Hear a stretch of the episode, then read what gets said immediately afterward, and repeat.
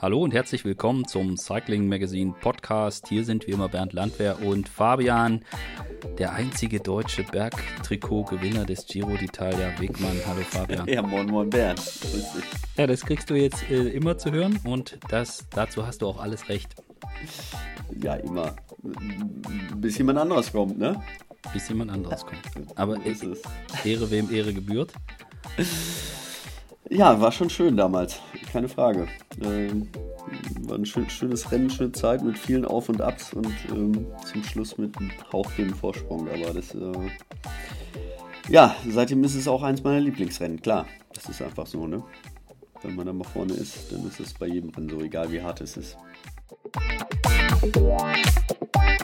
Präsentiert wird der Podcast wie immer auch diesmal von Castelli, dem offiziellen Ausrüster der Wertungstrikots des Giro d'Italia. Und an der Stelle sei darauf hingewiesen, unser CM-Tipp, Twitter-Tippspiel. Beim Giro d'Italia gibt es eines dieser Trikots zu gewinnen. Also aufpassen, mitmachen, richtig tippen und eines dieser Castelli-Trikots abräumen. Und bevor du jetzt sagst, ist aber lange her, äh, machen wir den Schwenk ins Jahr Ja, 2021. genau. Ähm, ja, Giro d'Italia. Wir freuen uns, äh, jemanden zu begrüßen zu können, der mit uns mal so ein bisschen vorausschaut auf die erste Grand Tour des Jahres. Und ich werte das auch mal ein bisschen als gutes Omen, denn als Dan Lorang das letzte Mal bei uns im Podcast zu Gast war vor einer Grand Tour, ist Emanuel Buchmann hinterher bei der Tour de France Vierter geworden. Deswegen, stimmt. ja, und äh, ich weiß jetzt zwar nicht, ob es da einen Zusammenhang gibt, aber ich freue mich sehr, äh, Dan begrüßen zu können. Hallo Dan. Ja, hallo Bernd, hallo Fabian. Vielen Dank, Hallo, dass ich hier zu Gast sein darf. Ja, wir freuen uns. Schön, dass du da bist. Sehr gerne. Und äh, ja, ich habe äh, gerade gehört, Bernd, was du gesagt hast. Äh, sowas soll man ja nicht so oft aussprechen, aber ja, äh, Hättest du nichts dagegen, oder? hätte ich nichts dagegen. Nee, Ja. definitiv nicht. Nein. Ihr seid auch mitten in der Vorbereitung. Ich sage ihr, äh, denn ihr seid noch im Höhentrainingslager. Also du bist auch mit Emanuel im Höhentrainingslager. Ist das richtig? Genau, wir sind hier gerade eine sehr kleine Truppe mit ähm, Emanuel und mit Giovanni, also Giovanni Alio- Aliotti. Und ich bin als Trainer vor Ort. Wir haben noch einen Physio hier und bereiten jetzt eben so das letzte Höhentrainingslager oder sind im letzten Höhentrainingslager, bevor es dann zum, zum Giro geht. Ja. Über den wir heute sprechen wollen und eine ganze Reihe Fragen, die wir auch an dich haben. Ich würde vorschlagen, ich helfe erstmal so ein bisschen den Hörern so reinzufinden in den Giro. Wer vielleicht jetzt noch nicht die Strecke sich ganz genau angeschaut hat, ich würde mal einen kurzen Abriss geben über die, den Parcours des Giro d'Italia.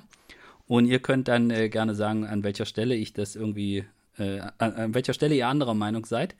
Und äh, dann steigen wir mal tiefer ein, so ein bisschen in die, in die Analyse. Also los geht's in Turin mit dem Einzelzeitfahren. Relativ kurz, neun Kilometer. Und die erste Woche ist, ja, gibt es ein paar Sprints, gibt es auch ein paar Puncheur-Etappen. Aber schon am vierten Tag gibt es so die erste, das erste kleinere Bergfinale, wo vielleicht auch GC-Jungs schon ein bisschen aufpassen müssen. Richtig hart wird's am sechsten Tag. Da gibt es nämlich die erste Bergetappe mit nicht ganz dreieinhalbtausend Höhenmeter, glaube ich, und auf jeden Fall eine Bergankunft. Und ja, die erste Woche ist, äh, ja, das Ende der ersten Woche ist auch durchaus interessant, denn Etappe 9 ist heftiger Tag in den Abruzzen, habe ich mir notiert. Da gibt es so eine fiese äh, Gravel-Bergankunft. Und äh, da bin ich echt mal gespannt. Das dürfte ein sehr, sehr interessanter Tag werden, gerade auch für die Jungs, die ähm, im GC ganz vorne landen wollen. Die zehnte Etappe ist vielleicht was für Ausreißer, vielleicht Sprint. Dann geht es zum ersten Ruhetag und das kann man sich gleich merken. Die Ruhetage sind dienstags. Also nicht Montag Ruhetag, sondern Dienstag und der erste Ruhetag ist nach der zehnten Etappe. Die zweite Woche geht so interessant los, wie die erste aufhört. Äh, da gibt es nämlich schönes äh, Gravel-Rennen erstmal ähm, nach Montalcino auf schönen weißen Schotterstraßen. Dann die zwölfte Etappe geht es gleich lustig weiter, denn zu Ehren von den Giro-Helden Gino Bartali und Alfredo Martini gibt es erstmal schlappe 3700 Höhenmeter. Also, also auch lustig weiter. Und äh, Etappe 14, also nur ein Tag dazwischen, äh, Etappe 14 ist dann der Sonkolan-Tag. Ja, der magische Berg. Ich wird dies Jahr von Osten gefahren, nicht die schwerste Möglichkeit, aber trotzdem sicher keine, kein, kein einfacher Tag. Definitiv kein einfacher Berg. Also ich weiß nicht, ich bin selbst noch nicht gefahren. Fabian, weiß ich nicht, ob du nee, gefahren bist? Nee, ich bin ähm, auch noch nicht gefahren. Also die Male, die ich gefahren bin, da war er nicht dabei, aber ich habe es mir oft genug im Fernsehen angesehen und es sieht sehr steil aus. Ja, ich also habe mich auch noch nicht getraut, da mal hinzufahren einfach so hochzufahren. Ja, also ich, ich habe auch eher so äh, die Rückmeldung gekriegt bei denen, wo ich wusste, die da mal gefahren sind, äh, so ekelhafter Kackberg war so die, die, die Beschreibung davon. Ja, ähm, 15. Etappe geht es mal nach Slowenien rüber mit auch einem vielleicht einem Tag für Ausreißer. Und äh, ja, Tag 16 ist dann die Dolomiten-Eskalation mit Fedaya Pass, Pordoy, Giau. Ähm, das wird, glaube ich, ein richtig heftiger Tag. Und ja. da, dann geht es in die dritte Woche, also dann der Ruhetag, wieder Dienstag. Und da schickt man dann wahrscheinlich die allerletzten Sprinter, die noch da sind, auch noch nach Hause, weil die dritte Woche ist auch brutal. Also direkt mal Bergankunft mit einem neuen Giroberg, Sega di Ala. Ich hoffe, ich habe es irgendwie nicht falsch. Sega di Ala. Ja, äh, italienisch aussprechen kannst du viel besser als ich, Fabian. Ähm, und äh, dann auch diese 18. Etappe, die dann äh, kommt, ist ähm, im Anschluss, sollte man auch nicht unterschätzen, die ist zwar flach, aber da gibt es irgendwie so fiese Rampen im Finale. Etappe 19, dann mal wieder mehr als dreieinhalbtausend Höhenmeter und Bergankunft äh, Alpe di Mera. Und ja, Etappe 20, ich glaube, das ist der absolute Hass. Äh, 4800 Höhenmeter äh, von äh, Verbania zur Alpe di Motta über San Bernardino, Splügen, mal richtig schön hoch, noch über 2000 Meter. Ähm, ja, und Schlusstag dann 29 Kilometer Einzelzeit fahren. Zum Ausrollen. Zum Ausrollen. Fabian, ich frage dich jetzt nicht, ob du traurig bist, dass du nicht mitfährst. äh, ich, ja.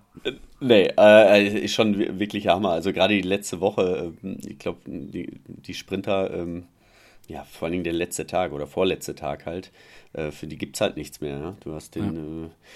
Du hast äh, am vorletzten Tag dreieinhalbtausend oder äh, viereinhalbtausend Höhenmeter, äh, zweimal über 2000 und dann ähm, Alpe di Motta und dann am letzten Tag noch ein Zeitfahren.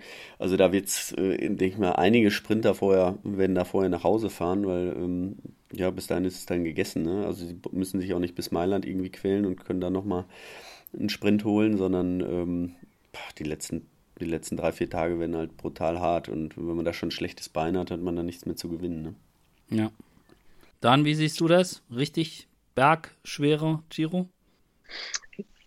Ja, also ich denke, du hast schon sehr vieles gesagt. Das ist ein, ein sagen wir mal, ein Giro mit ähm, unterschiedlichen Aspekten. Wie gesagt, Gravel-Sektoren, ein paar paar flache Etappen gibt es ja, äh, aber dann eben diese Bergankünfte, auch vor allem dann diese Etappe am, ähm, äh, jetzt, jetzt gucken, die Etappe äh, 16, äh, also ich denke, das ist auch, wo relativ viel über 1500 Meter stattfindet, also ab 1500 Meter bis äh, über 2000 Meter. Das sind immer so Etappen, wo sehr, sehr individuell sind. Also die einen können das besser, die anderen weniger gut. Ähm, das sind immer so Sachen, wo wir genau hinschauen und insgesamt auch die Aneinanderreihung der Bergetappen natürlich schon extrem schwer, steile Berge auch dabei. Und ähm, ich denke, äh, es ist wie so oft bei so einer Grand Tour, dass es am Ende nicht unbedingt der Stärkste gewinnt, der Stär oder der, wir mal, der, der, der an einem Tag am stärksten ist, sondern einfach wer es schafft, ähm, der Ermüdung, sage ich mal, am meisten zu trotzen und dann noch eine eine gute Leistung am Ende zu bringen. Ich denke, das ist auch bei dem Giro wieder ein ganz entscheidender Faktor, eine entscheidende Fähigkeit, die man hier mitbringen muss, um dann auch bei einem Zeitfahren am Ende noch, ähm, ja, noch Druck aufs Pedal zu kriegen. Also sehr anspruchsvoll, sehr herausfordernd. Ich habe es heute mit, mit Emanuel auch mal von Etappe zu Etappe nochmal angeschaut.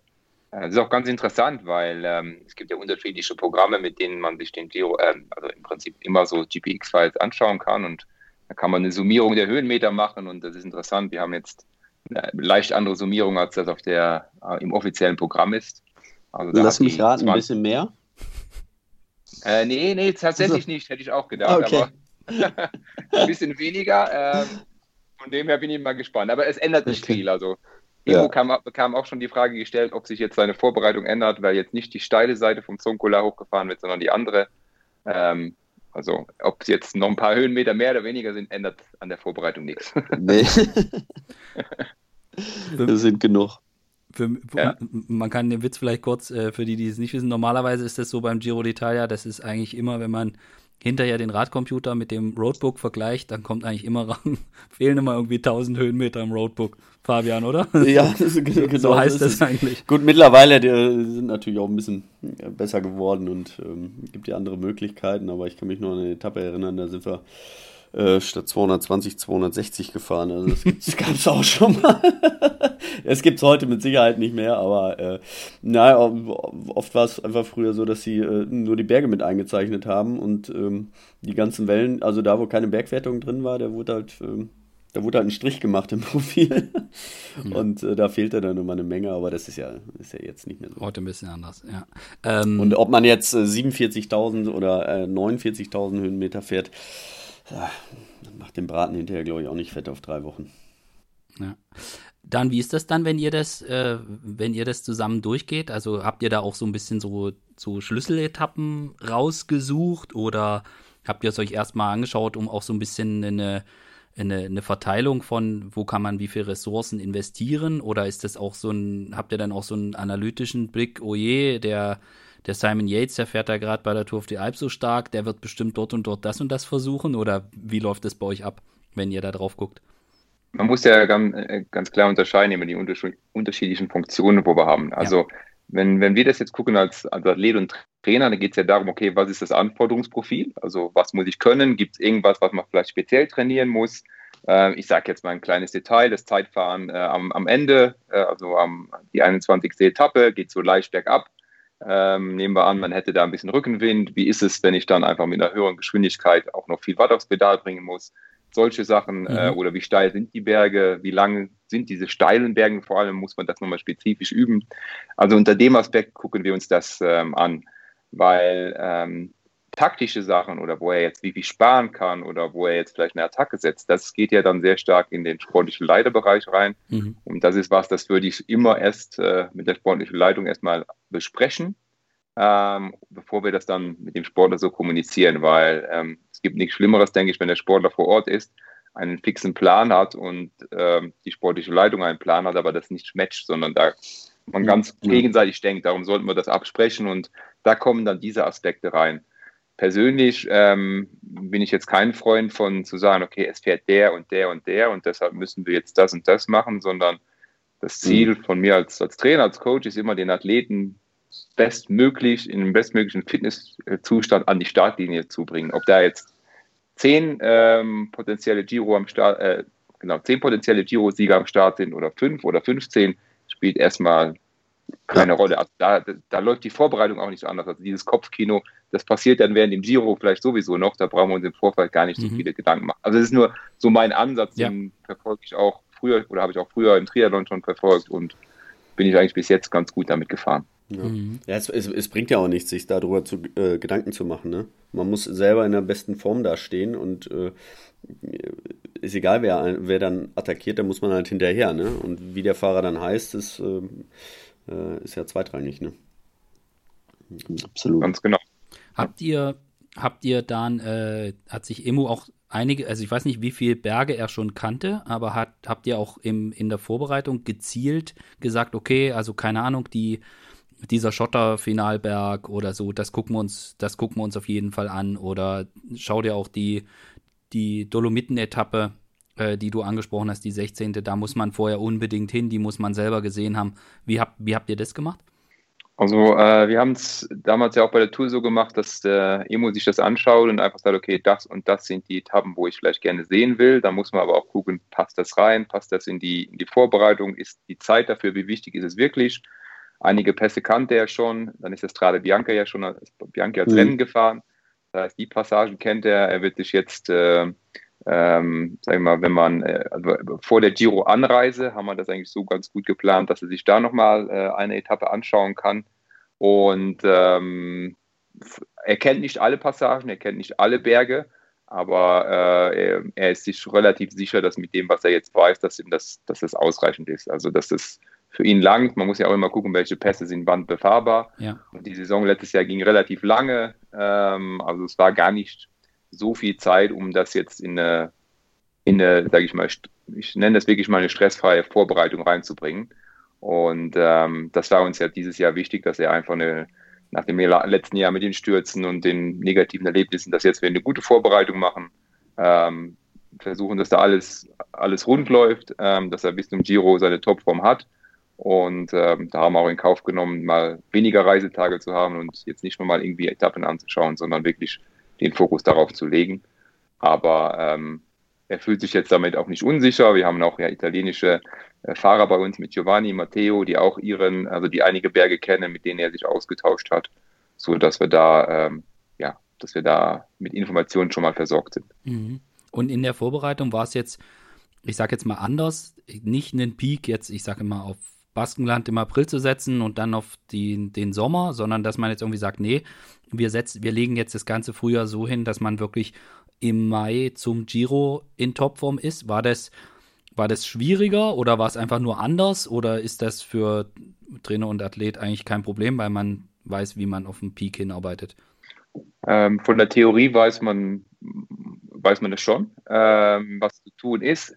Es ist ja eine, eine Sache, die, sich auch ein bisschen noch im Kopf abspielt, sowohl von Trainer als auch von Athlet. Also äh, wenn ich jetzt weiß, ich muss da und da topfit sein, also sagen wir mal schon deutlich vor dem Hauptevent, gehst du als Athlet und als äh, Trainer nochmal anders ran, wie wenn du sagst, okay, äh, wir wollen wirklich zum Giro dann die, die Höchstform erreichen. Damit meine ich einfach, dass du immer mehr Luft lässt für ähm, also du, du, du, baust, also ich baue sowieso keinen Druck auf, aber je nachdem, welche Trainings du fahren lässt, weiß der Athlet mittlerweile, okay, jetzt wird ernst, jetzt kommt so mehr mhm. oder weniger der, die richtige Rennvorbereitung. Jetzt kommen wir dahin, wo ich genau weiß, wenn ich das jetzt noch mache, dann kriege ich meine Form und dann, dann bin ich da, wo ich, wo, wo ich hin muss.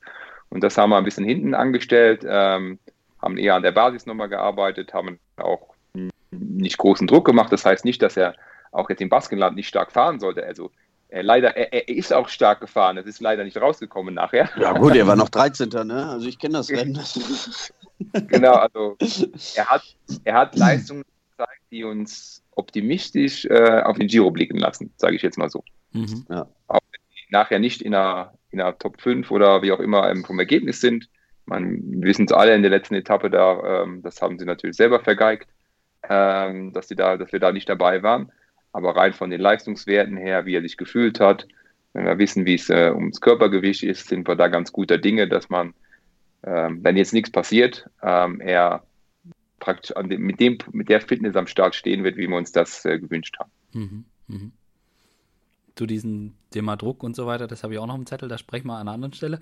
Ähm, hast du jetzt, wenn es darum geht, um diese Vorbereitung auf den Giro, ähm, wenn man sich jetzt den, also es gibt ja immer so das Thema, ja, äh, man guckt sich den Parcours an und sagt irgendwie, ja, so schwer wie die letzte Woche ist, da muss man den Peak auf die letzte Woche setzen. Und ja, äh, ich stelle mir die Frage, geht das? Also kann man bei so einer Rund, also kann man das wirklich so hinpieken, dass man sagt, okay, du wirst, bist vielleicht noch nicht am Anfang in, auf dem absoluten Niveau und du piekst das so Richtung Ende hin oder ist das eigentlich Quatsch und äh, man ist in Topform am Start und dann muss man gucken, wie weit die Kräfte reichen.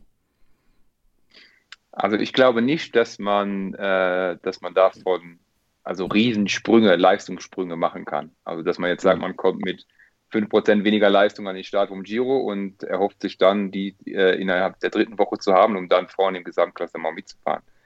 Es geht da äh, öfters mal um Frische, mhm. also um wie frisch komme ich dann zum Giro. Denn wenn zum Beispiel die erste Etappe jetzt schon entscheidend ist, extrem wichtig, äh, dann kommst du vielleicht anders dahin, äh, weil du praktisch vor dem Rennen, also in der direkten Vorbereitung, nochmal ein Training machst oder zwei Trainings machst, die vielleicht nochmal richtig hart sind, um einfach schon mhm. ab, ab dem ersten Tag wirklich stark zu sein. Äh, wenn es aber so ist, dass du sagst, okay, ich muss nicht ab dem ersten Tag da sein, äh, nimmst du dir vielleicht die Freiheit raus zu sagen, okay, ich, ich komme ein bisschen frischer dahin tue mich dann vielleicht im Anfang in den ersten ein, zwei, drei Etappen etwas schwerer, aber habe diese Frische dann, muskuläre Frische, habe die länger und kann dann vielleicht auch noch in der dritten Woche gut fahren. Und in diesem Fenster bewegen wir uns, würde ich sagen. Aber jetzt nicht, dass wir sagen, er wird jetzt dann über den Giro noch stärker werden, ähm, also von den Werten her. Das passiert vielleicht nur deshalb, weil er mit einer gewissen Frische reinkommt. Und Emo ist ein Fahrer, der fährt eigentlich am besten aus der Belastung raus. Also mhm. jetzt nicht jemand, der ganz frisch an den Start geht und dann top fährt, sondern den kannst du an dem dritten Tag, in einem Trainingsblock oder vierten Tag, äh, fährt der teilweise dann Bestwerte. Und äh, so versuchen wir das hier auch zu machen. Aber prinzipiell würde ich sagen, er geht fit an den Start und man redet von kleinen Nuancen, also von dieser muskulären Frische. Mhm, mh, mh. Und ähm, habt ihr jetzt, gibt es da eine, eine, was Spezielles, wenn man sich anschaut, dass da mit diesen ja, Gravel-Passagen gibt es ja nun auch fast, fast überall bei jedem Rennen unterdessen, aber ähm, du hast es vorhin angesprochen, Emo ist auch hier äh, Strade Bianca gefahren. Habt ihr da eine besondere Erkenntnis draus gezogen, jetzt äh, gerade mit Blick auf den Giro? Ähm, ich habe ihn vorher noch gefragt äh, und er, er, hat keine Angst davor. Also er mhm. fühlt sich da recht sicher. Und ähm, am Anfang klingt das dann vielleicht eher so, uh, wie ist das wohl und äh, fühle ich mich da wohl und kann ich da mithalten vielleicht? Wobei das, das denkt er sich eher nicht, sondern einfach, wie kriege ich das mhm. technisch hin? Mhm. Und ähm, er hat jetzt Sicherheit, er fühlt sich damit, also er sieht da keinen Nachteil. Ähm, wir sind jetzt hier, hat er mir irgendeine Abkürzung gezeigt in der Sierra Nevada, wo wir auf einmal auch auf Gravel waren. äh, und er gemeint hat, ja, ja, Giro-Vorbereitung. ähm, Teamauto dann da zu fahren, war ein bisschen abenteuerlich. Aber äh, also er sieht, sieht da keinen Nachteil. Er ist da er sieht da äh, sportlich, Dinge. Ja. Genau. Und mhm. war auf jeden Fall gut, auch Strade Bianchi zu fahren, um vielleicht diesen Respekt dann oder diese Angst zu nehmen. Ähm, wie gesagt, Respekt sollte man immer haben, weil kann es ja auch mal Defekte haben und unachtsam sein, aber für ihn sieht kein Nachteil. Mhm. Mhm. Also ich weiß das ja, ja.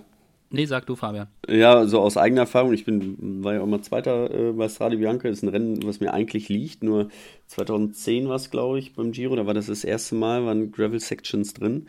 War auch recht viel Gravel dabei. Und da hat es unfassbar geregnet. Und das war dann, macht das zu einem komplett anderen Rennen, anderen Parcours. Ähm, also es war nicht mehr hart und fest, so wie dieses Strade Bianca eigentlich sind. Die rollen ja eigentlich ziemlich gut.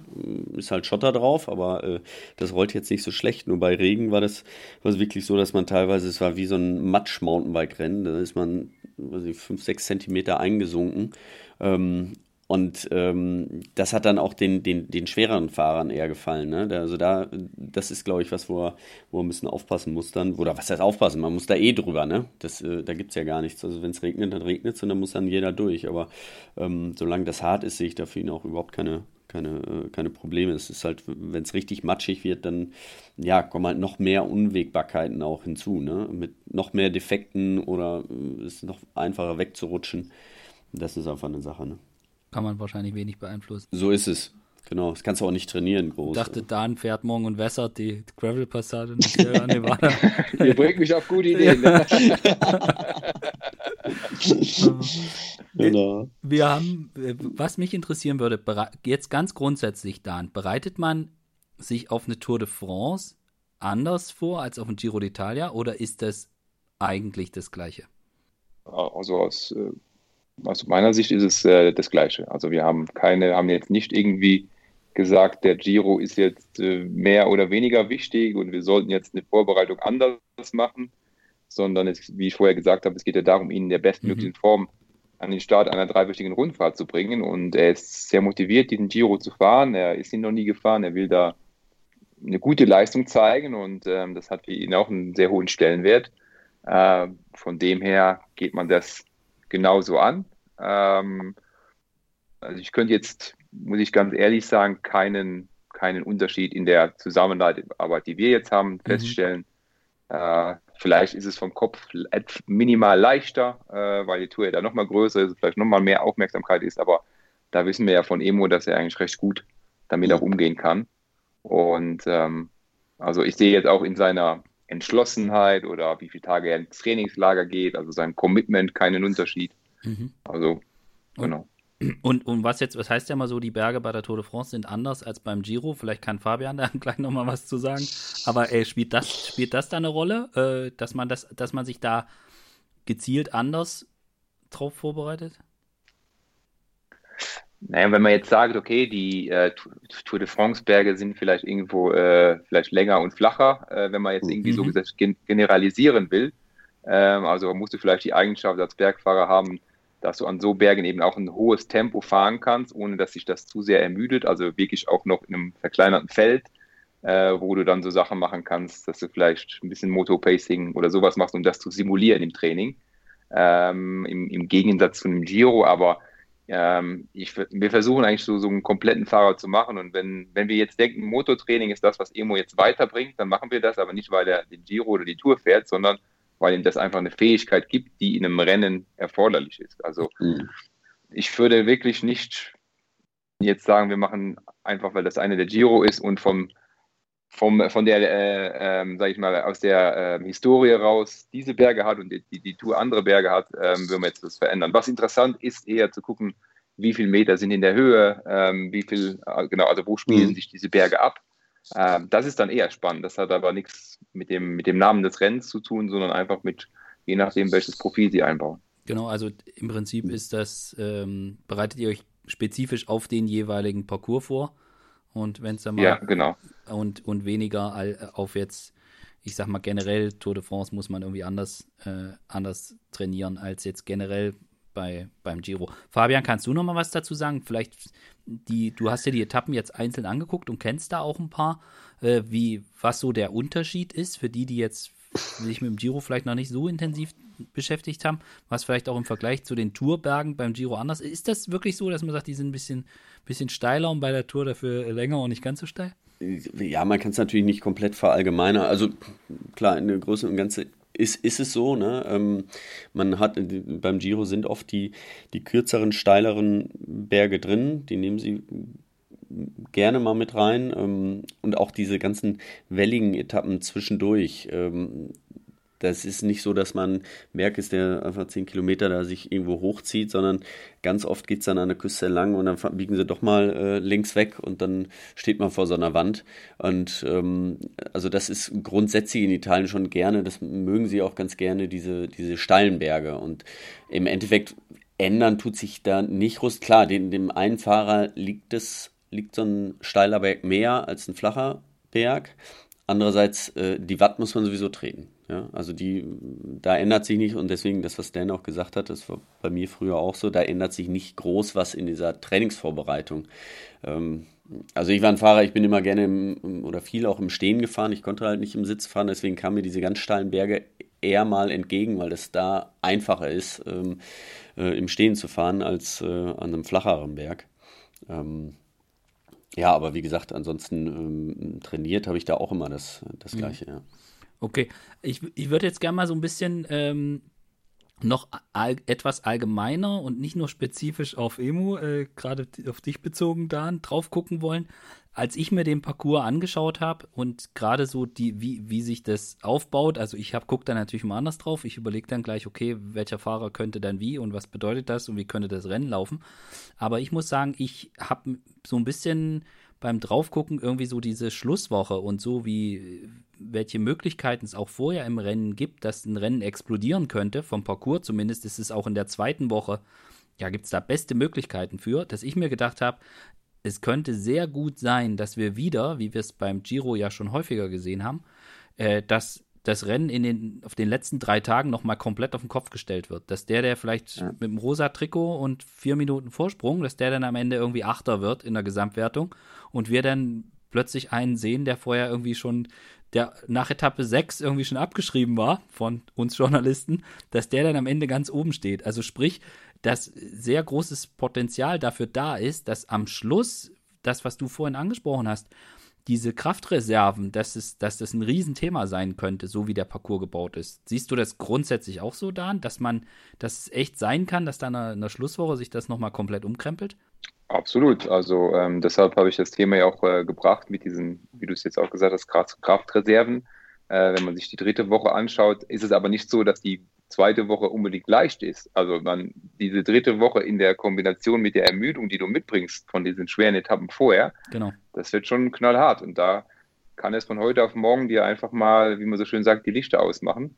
Mhm. Und dann hast du auf einmal sehr viel Zeit, die du, die du verlierst. Und äh, da ist alles möglich. Und dann darf man ja auch nicht vergessen, da kann auch mal ein Wetterumschwung kommen, äh, was dann auch dem einen oder anderen ähm, mehr, mal besser, mal schlechter bekommt. Also dieser Giro wird sicherlich äh, vielleicht sogar erst am Ende beim Zeitfahren entschieden. Äh, man sieht ja mittlerweile, wie eng das auch alles ist ähm, bei der Weltklasse. Und ähm, ich glaube, vor allem die Zuschauer können sich da auf spannende drei Wochen freuen.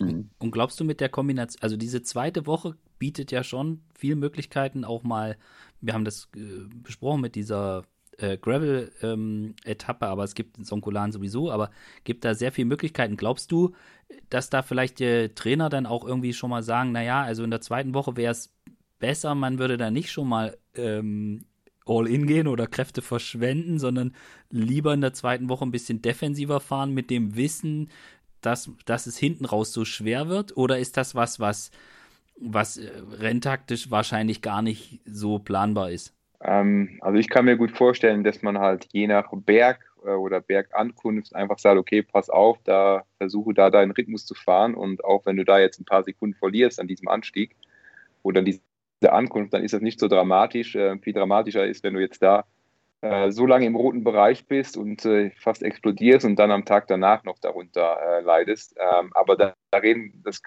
das ist ja natürlich auch nur begrenzt. Du kannst natürlich nicht jemanden fünf Minuten fahren lassen, ja. weil äh, dann darauf zu hoffen, dass der dann irgendwann einbricht und total überpaced hat, ich denke, das, das macht dann doch keiner. Aber in einem gewissen Rahmen ähm, kann man das dann schon, schon mal sagen, dass man einfach sagt, okay, pass auf, das ist vielleicht ein, ein Berg, der äh, entweder nicht so liegt oder auf der anderen, oder anders gesprochen, wo andere einfach besser sind und stärker sind, da müssen wir einfach damit rechnen, dass die da nochmal eine explosive Attacke machen, aber es lohnt sich vielleicht gar nicht dann direkt mitzufahren, sondern einfach das Tempo zu halten und dann verlierst du vielleicht weniger und bist weniger kaputt für den Tag danach. Also solche äh, Gedankenspiele wird es sicherlich geben.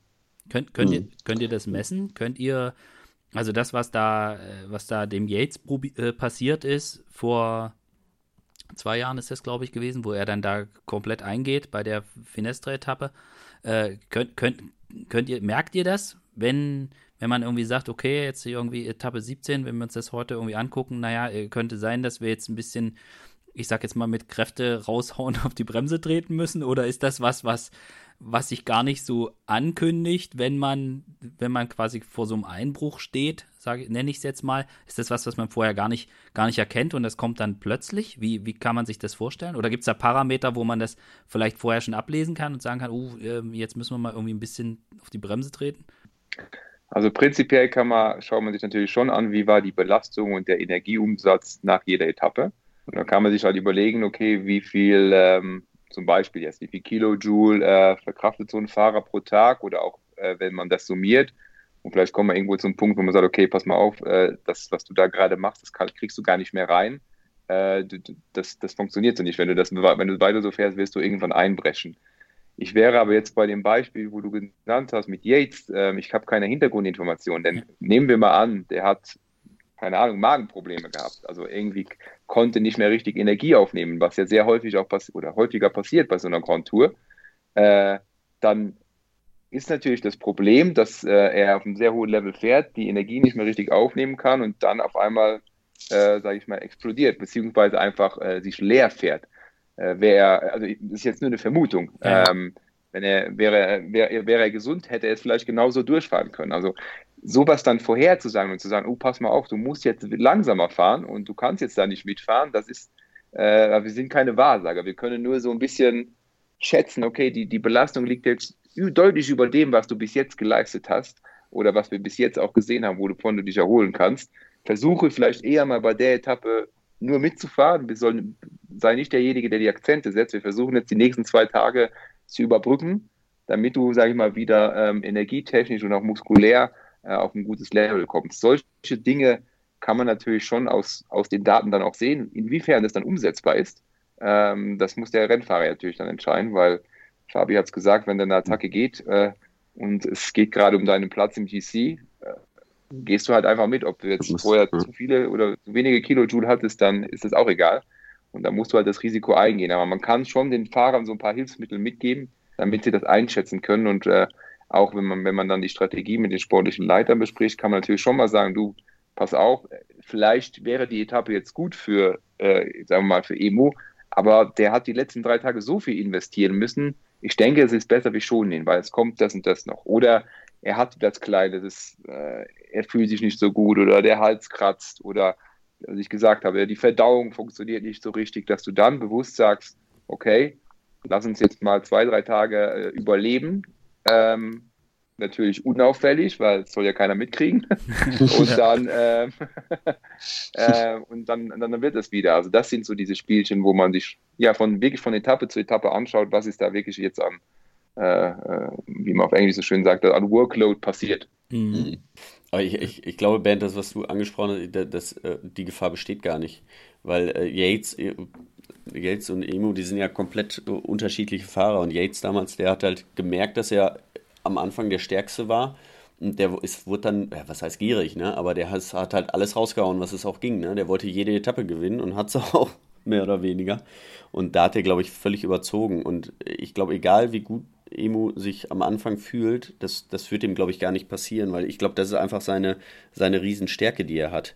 Ähm, das hat man ja auch immer gesehen, also in, in den Grand Tours, er kommt in, in, den, in der letzten Woche, dann wird er immer stärker. Er ist, ist eigentlich nie ein Fahrer, der am, am ersten Tag schon stärker sein kann als alle anderen, sondern seine Stärke ist es dann äh, in der letzten Woche da oder wenn es schwerer wird, dabei zu sein.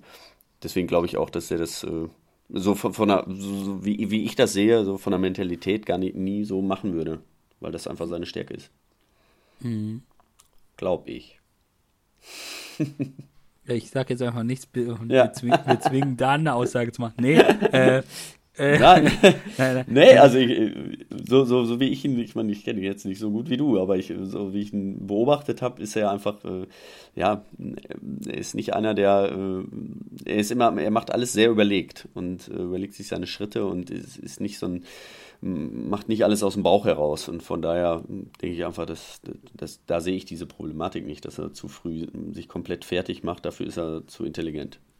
Also man kann halt sagen, er fährt halt meistens, also wenn er, wenn er Form hat, wenn alles normal läuft, fährt er meistens drei Wochen oder je nachdem wie lange die Rundfahrt ist, auf konstant gutem, auf konstant gutem Niveau.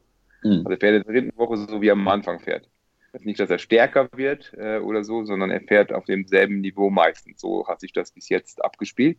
Und andere bauen einfach mehr ab. Ähm, mhm. Und das hat dann eben auch damals zu, zu dem guten Ergebnis bei der Tour geführt, geführt unter anderem. Und ähm, das heißt, er kann auch von Anfang an, wenn, wenn es jetzt nicht gerade ist, ein Berg ist, der ihm gar nicht liegt, aber er kann auch schon ab Start eine gute Leistung bringen. Aber wie du richtig sagst, Yates ist natürlich ein ganz anderer Fahrertyp. Ja. Ähm, von der Explosivität her, da ist die Verlockung natürlich schon auch größer, mal zu überzocken ähm, ähm, und sich den Etappensieg nochmal zu holen. Ähm, das, Emo muss das, ein, muss das anders angehen, also das wissen wir. Und äh, von dem her sehe ich das genauso wie du. Ja weil häufig ist das ja auch, um da die Brücke zu dem davor äh, zu schlagen, häufig ist es ja so, dass wenn man dem Körper zu, zu viel zumutet, dass er dann halt irgendwann wird er dann halt krank oder er, er sträubt sich halt gegen die, gegen die Belastung. Und häufig ist ja dann auch so, dass wenn er dann fertig ist und nicht mehr richtig regeneriert und irgendwann macht dann auch der Magen nicht mit und dann kommt irgendwie alles zusammen, äh, dass dann sowas passiert. Und äh, dass es nicht immer nur irgendwie von, von außen ein Virus oder irgendwas sein muss, sondern dass das häufiger auch ähm, dann auch, ich sag jetzt mal, Erscheinungen sind, die dann zu, zutage treten, dass man einfach, dass der Athlet krank wird, wenn er wenn er einfach über einen Punkt gegangen ist, zu oft, dass die Belastung einfach zu groß war, dass er nicht mehr regenerieren kann und dann wird er natürlich auch ähm, wird dann natürlich auch anfällig für alles Mögliche. Mhm. Das wollte ich jetzt noch kurz ergänzen. Ihr könnt mich gerne korrigieren oder erweitern. ähm, was mich noch interessiert, die Stärke von Emu ist ja, die, also ging gerade eben, habt das ja schon gesagt, ähm, dann hat es wunderbar ausgeführt, dass er sehr konstant Leistung bringen kann. Ist das was, was man bei speziell diesem Parcours ähm, was ist, was eigentlich zu seinen Gunsten spricht? bei dieser Strecke, gerade mit der Schlusswoche? Ja, ich denke absolut. Wenn, ähm, wenn er immer konstant seine Leistung bringt äh, und äh, vielleicht andere, die man an, vielleicht am Anfang etwas stärker sind, ähm, aber er über Konstanz immer wieder dieselbe Leistung abrufen kann, ähm, dann wird es auch so sein, dass er in der letzten Woche, wo vielleicht nochmal große Zeitunterschiede gemacht werden können, er da auch immer noch mit den Besten mitfahren kann und dann sich einfach eine, eine, eine sehr gute Platzierung im GC auch holen kann. Also ich denke, dass das kommt ihm zugute. Äh, wie gesagt, er muss da gesund jetzt durchkommen, muss beim Giro gesund sein, es muss alles ineinander laufen, aber ähm, mit, der, mit der Konstitution, die wir hatten ähm, bei seinem vierten Platz bei der Tour, sage ich mal, liegt dieser Giro äh, ihm auf jeden Fall und da kann er seine Stärke dann auch aufspielen. Mhm. Ein, eine Sache, die wahrscheinlich sehr, sehr wichtig sein wird, ist das Team. Ähm, ihr habt äh, also grundsätzlich hat sich eure Mannschaft ja, äh, auch was die Berge betrifft, ähm, verbessert. Und es ist ja schon so, dass man dass man sagt, okay, äh, die, die Top-Jungs, die, die absoluten Top-Mannschaften, jetzt äh, Ineos oder auch bei Jumbo Visma konnte man das immer sehen, dass die eine, eine extreme Fokussierung hatten, also dass sie gesagt haben, okay, wir setzen, ordnen jetzt alles diesem Sieg unter und konzentrieren uns komplett darauf. Ähm, wie würdest du aus deiner, aus dem, wie du, ähm, also es ist nicht dein, als Trainer nicht dein Bereich, was die, was die äh, sportliche Aufstellung des Teams betrifft, aber wie würdest du das aus deiner Wahrnehmung ähm, betrachten, dass du sagst, der äh, fühlt sich, wie, wie gut fühlt sich Emo mit dem, mit dem Team und mit seinen Helfern jetzt auch im Vergleich zur Vergangenheit äh, für, für so eine Aufgabe da gerüstet, dazu sagen, wir fahren da ums GC mit. Also ist das, ist es auch ihm anzumerken, dass er mit den stärkeren Helfern, die er gekriegt hat, dass er da auch mehr Selbstvertrauen hat? Oder ist das eher so ein Fokus auf, das, äh, den er da auf, auf sich hat? Ähm, ich glaube, im ersten Schritt äh, hat er den Fokus auf sich, weil er weiß genau, ihm helfen die Helfer nichts, wenn er selber nicht in der Lage ist, diese Leistung zu bringen. Also erstmal muss er sich darum kümmern, dass er äh, in der Lage ist, ähm, auch da äh, vorne mitzufahren. Also sprich, dass, dass die Helfer dann auch wirklich für ihn arbeiten können.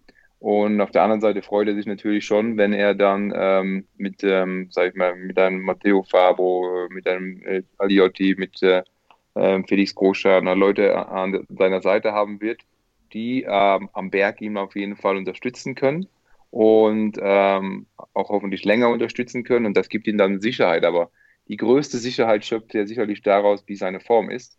Und ähm, wenn das schon mal passt, dann äh, weiß er zwar, ein Team ist sehr, sehr wichtig, ähm, aber ich glaube, es wäre viel schwieriger für ihn zu wissen, ich habe ein sehr gutes Team, aber selber bin ich halt, habe ich die mhm. Form nicht. Ich glaube, Andersrum, das könnte er eher noch verkraften und wäre wär ein gutes Ergebnis immer noch möglich. Aber so, ähm, wie es momentan aussieht, ist er, ist er zufrieden, auch mit der Mannschaft, die er da hat. Und ähm, ja, ist er eben zusammen mit, äh, mit, dem, mit dem jungen äh, Giovanni äh, jetzt in der Höhe. Ich meine, die haben viel Kontakt miteinander, können sich da auch besser kennenlernen, was ja auch wichtig ist für so, ein, äh, so eine Etappe. Matteo und äh, Felix kennt er ja schon, also Felix kennt er ja schon länger, Matteo war ja schon letztes Jahr auch bei uns sieht ja auch, wie stark der jetzt fährt, also dass genau. das wirklich eine Bereicherung ist und ähm, das Team muss er natürlich dann nachher auch formen, das ist ganz wichtig beim Rennen, also dass er wirklich auch die Leute um sich schart, gemeinsam mit der sportlichen Leitung, um dann auch in den kritischen Momenten äh, die Jungs an seiner Seite zu haben. Mhm. Ja, und gerade also bei Matteo hat man ja wirklich auch einen Sprung gesehen. Also das, äh, der, also so zumindest meine Wahrnehmung. Du, du kennst die Leistungsdaten, du kannst es noch besser beurteilen als ich. Ähm, aber äh, das ist ja auch so ein, so ein Punkt, wo man sagen kann, ja, die Frage ist halt, also ich, ich weiß jetzt nicht, ob, ob das Team Bora Hans Grohe den, den Plan hat, dieses, äh, dieses Rennen in Ineos-Manier vom ersten Tag an bis zum Ende äh, durchzukontrollieren. Ich vermute es jetzt mal eher nicht. Ähm, und dann kann man natürlich auch immer die Frage stellen, ja, okay, also wenn es dann am Ende in Sonkolan geht, ich weiß nicht, wie wichtig es dann noch ist, ob jetzt ein Helfer dann bis ja, acht Kilometer vor oben, sieben mhm. oder fünf äh, noch dabei ist, äh, dann muss er es selber liefern. Ja, absolut. Und äh, wenn man sich die Historie anschaut, also ähm, es war selten, dass jemand sehr gute Form hat, äh, sehr guter Form hatte und sich dann über fehlende Helfer also richtig beklagt hat. Ja. Sondern wenn du selber eine gute Form hast, dann sagst du dir zwar, okay, wäre schön gewesen und vielleicht hätte es ein bisschen was ausgemacht, aber entscheidend ist natürlich, dass deine Form passt. Und wenn es aber mal nicht läuft, äh, dann kommt natürlich auch ganz schnell, ja, mit den Helfern und so. Also es steht und fällt mit der Form des Kapitäns erstmal. Ja. Ähm, ist, ist meine ganz klare Meinung. Und wenn die das Team sieht, der hat die Form und der hat die Leistungsfähigkeit, da vorne mitzufahren. Es gibt ja einen riesen Motivationsschub und dann hast du auch die Mannschaft, die bereit ist, da alles zu, alles zu geben, um den äh, Kapitän entsprechend zu, zu unterstützen. Ja. Das ist, genau, je besser der Kapitän fährt, desto besser fährt auch das Team, weil sie einfach genau wissen, ich, ich kann jetzt 110% geben und das bringt auch was. Wenn du, wenn du immer einen kleinen Zweifel hast, äh, dann gibt es halt weniger. Oder äh, gar, gar nicht bewusst, sondern es ist einfach so, wenn du, wenn du einen Leader hast, der, der das Trikot gerade anhat, dann, dann weiß ich aus eigener Erfahrung, da kann man, kann jeder im Einzelnen über sich hinauswachsen. Ne? Wie, wie, sie, wie siehst du die Zeitfahrfähigkeit von Emu? Hat, sich, hat er sich da verbessert? Ich meine, dieses das letzte Ding, da geht es wahrscheinlich zwischen den GC-Fahrern gar nicht mehr so genau. Also gerade wenn du auch noch gesagt hast, da geht es leicht bergab und dicken Gang und man muss noch richtig treten können. Äh, da spielt wahrscheinlich die jetzt Zeitfahrfähigkeit auf dem Papier, wie wenn man sich mit äh, frisch äh, irgendwo trifft und ein Zeitfahren macht, die spielt da wahrscheinlich weniger eine Rolle als mehr die Kraftreserven. Aber wie siehst du Emo grundsätzlich in der, in der Entwicklung, was Zeitfahren anbetrifft? Äh, also er hat ähm, jetzt auch bei seinem letzten Zeitfahren äh, war es jetzt nicht, dass es äh, irgendwie schlecht war. Also wir haben da Zeit in, der, in dieser Abfahrt verloren, was wir jetzt analysiert haben. Ähm, er ist kein schlechter Zeitfahrer, so würde ich es nicht sagen. Ähm, er hat sich da in den letzten Jahren verbessert, äh, hat auch eine sehr, eine sehr gute Position auf dem Rad.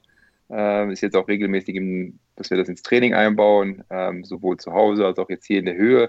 Also wir sehen das jetzt nicht als dass das jetzt ein riesen Nachteil für ihn ist. Klar, es gibt äh, ein paar Spezialisten, die da einfach nochmal einfach besser sind, aber er hat sich über die Jahre da entwickelt.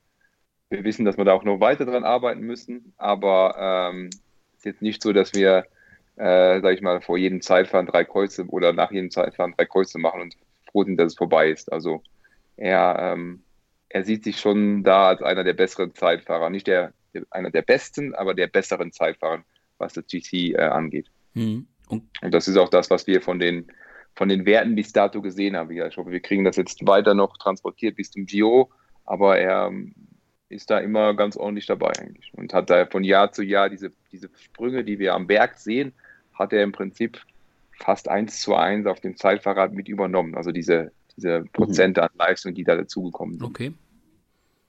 Meinst du es sinnvoll, dass man nach dem ersten kurzen Zeitfahren schon mal eine Analyse macht, welcher GC-Fahrer wo steht, um das dann hoch, hochrechnen zu wollen für, äh, für den Giro? Lass mich kurz überlegen. Äh, Nein. Du, aber, na, aber nach Etappe 6. Wiss, wissen, wir, wissen, nach Etappe 6. wissen wir nach Etappe 6 schon, wo die Reise hingeht? Oder ist das immer noch, ist das immer noch zu früh? Also ich glaube, das ist auf jeden Fall ein, ein Fingerzeig in, in, also einmal natürlich wegen des Ergebnisses, also wegen den Zeiten, die da entstehen, aber ist natürlich auch für die Moral extrem wichtig, dass man merkt, man ist dabei.